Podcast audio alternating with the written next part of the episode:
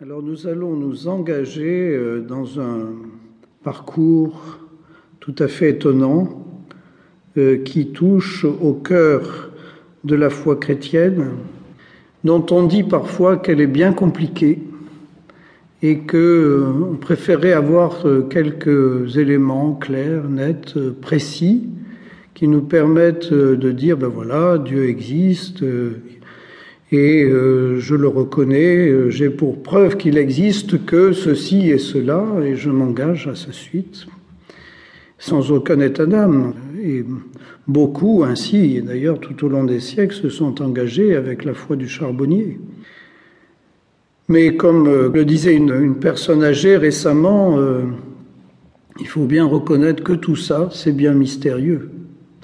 Effectivement, on peut bien le dire, il ne va pas de soi de dire que Dieu existe, il, il va encore moins de soi de dire qu'il s'est révélé dans une personne humaine que l'on reconnaît comme Dieu.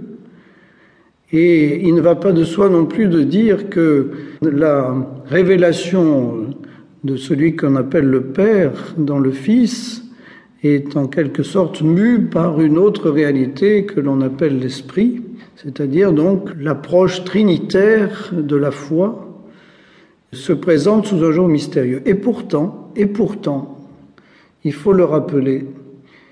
il me semble qu'il y a là une dimension euh, très universelle de la manière dont l'homme peut appréhender le sens de la vie. Euh, la dimension de révélation chrétienne n'est pas une dimension d'abord dogmatique avec un certain nombre de choses très mystérieuses qu'on n'arrive pas à comprendre. C'est d'abord une émergence dans la chair même de chacun de nous qui fait que, au cœur même de cette révélation, nous appréhendons euh, la réalité de Dieu dans notre propre capacité à, à l'accueillir en notre humanité. Il y a là une expérience fondamentale qui fait que chaque homme, chaque femme de notre, de notre terre peut se sentir concerné par ce qui est impliqué dans cette révélation. Il ne s'agit pas d'abord de croire intellectuellement un certain nombre de dogmes, il s'agit d'expérimenter dans sa propre chair, dans sa propre vie, une réalité si dynamique, que d'ailleurs on reconnaît comme tout simplement amoureuse, si dynamique qu'elle propulse notre vie en quelque sorte dans un, un univers tout à fait étonnant de partage, de bonheur, et au cœur même de ce qu'il y a de plus difficile pour nous,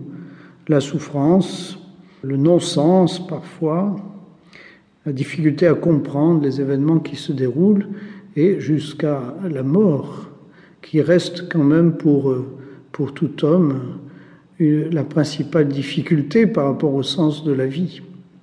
Eh bien, au cœur même de ces réalités, cette euh, réception dans notre propre chair, dans notre propre vie, au cœur même de la relation avec, euh, avec ces, ceux qui nous entourent, qui eux-mêmes reçoivent en leur fond cette révélation de chair, eh bien, cette révélation-là euh, nous permet de goûter à une dimension universelle qui fait que notre vie se dilate progressivement vers son accomplissement. Donc dans ces quelques interventions, nous voudrions appréhender en quelque sorte euh, ces différentes euh, approches euh, de la manifestation de Dieu que en christianisme on reconnaît comme Trinité. Nous n'avons pas affaire à un Dieu perdu dans les nuages comme une espèce de, de monade, un, Dieu tout seul là-haut que nous aurions à rechercher intellectuellement, dans une espèce de gnose, euh, nous avons affaire à un Dieu relationnel, un Dieu euh, qui se dit amoureux, un Dieu qui engage une relation, qui est déjà euh, dans une dynamique de relation à l'intérieur même de sa nature et qui vient jusqu'à nous la partager. Donc c'est dans cet état d'esprit que nous voudrions euh, découvrir euh, la révélation de Dieu en Christ, en Jésus-Christ, dans euh, le grand élan de leur souffle commun.